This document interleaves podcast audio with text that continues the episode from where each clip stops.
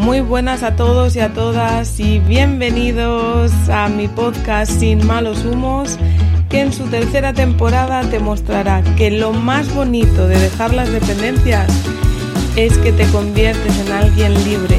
Me llamo Isabela Unión y juntos aprenderemos a romper patrones para encontrar equilibrio y bienestar. Muy buenas a todos, ¿qué tal? ¿Cómo estáis? Pues con esta voz de camionero y a las siete y media de la mañana estoy grabando el podcast de hoy porque resulta que ayer lo grabé súper tarde, eh, lo colgué y todo y hoy por la mañana me han avisado de que no se escuchaba porque lo grabé en blanco. no me di cuenta. Entonces, eh, como vamos improvisando un poco con los temas de la vida, pues tampoco recuerdo muy bien lo que conté. Y, y fíjate que en ese momento en mi mente se ha formado un microdrama, porque yo decía, ¡buah!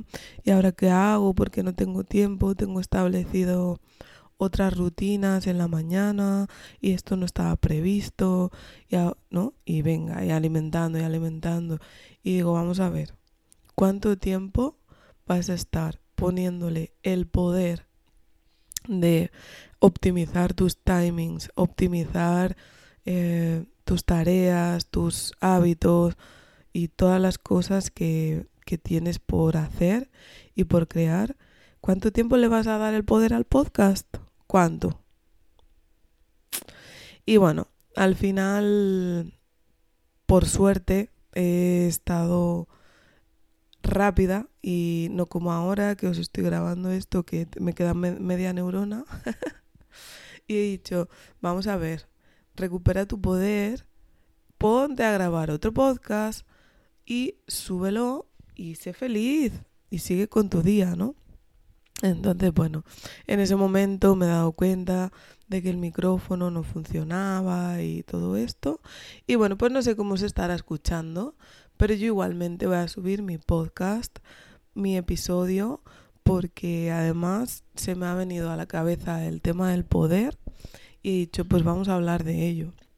Porque muchas veces, bueno, no, la mayoría de las veces, por no decir todas, le entregamos a una sustancia como el tabaco, eh, a un comportamiento como el trabajo o a una persona como un amigo o como la pareja o como los padres, un poder que no les corresponde.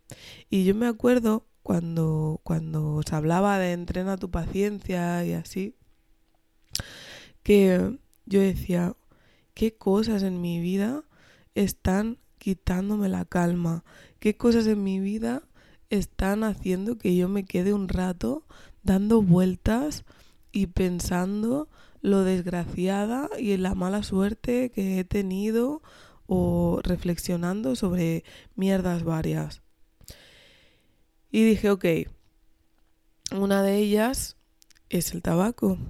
Entonces, ¿qué poder le estoy dando al tabaco? ¿Qué parte de mí se está llevando? Y por consecuencia, ¿qué poder me está entregando el tabaco a mí? Pues yo creía que me relajaba, yo creía que era el responsable de mi tranquilidad, el responsable de mi fortaleza y de todo esto, ¿no? Y, y le daba tanto, tanto poder que hasta decía, todas las espirometrías y cuando me hacen los reconocimientos médicos del trabajo y así, todo, todo, todo me sale perfecto. Entonces, pero hija mía, entonces si sigues fumando, da igual, porque vas a adelantar tu muerte igualmente. Entonces, ¿qué poder le estaba dando? El poder de tomar un montón de decisiones por mí, el poder de tomar un montón de minutos divagando entre quejas, sufrimientos y, y victimeos. No, no. Es como, hablaba ayer con unos chicos, es como creer que cuando tengas dinero serás poderoso. Porque verdaderamente cuando tengas dinero Si tu mentalidad es esa, el poder lo va a tener el dinero. Pues, ¿por qué? Porque si te quedas sin dinero, ya sientes que estás eh, fuera del poder, sientes que ya no puedes ser la misma persona. Entonces el poder realmente lo tiene el dinero, no lo tienes tú. Pues porque si se va, deja de ser esa persona. Entonces es como, ¿cómo recuperar tu poder personal? ¿Cómo atender a lo que verdaderamente eres? ¿A dónde eh, reside ese, ese algo que nadie te va a poder quitar? que está dentro de ti y sean cuales sean las consecuencias externas, sea cual sea el tener, tú siempre vas a ser. Y esa es tu identidad y tu voluntad. Y no hay otra. Es como, no sé, eh, si viene una pelea con alguien y alguien saca un cuchillo, ¿quién tiene el poder? ¿La persona o el cuchillo? Pues el cuchillo, ¿no? Porque si le dan un golpe en la mano, cae y lo agarra la otra persona.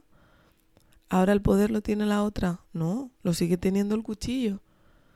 Entonces es como recupera tu poder, conecta con tu poder personal, conecta con tu responsabilidad, ponte límites, ponle límites al drama, ponle límites a la culpa, ponle límites a los, a los mantras que te cantas, a los cuentos que te cuentas, lo he estado contando en las primeras temporadas, y poco a poco ves recuperando tu poder para vivir en, dentro de algo que nadie ni nada nunca te va a quitar y es tu identidad.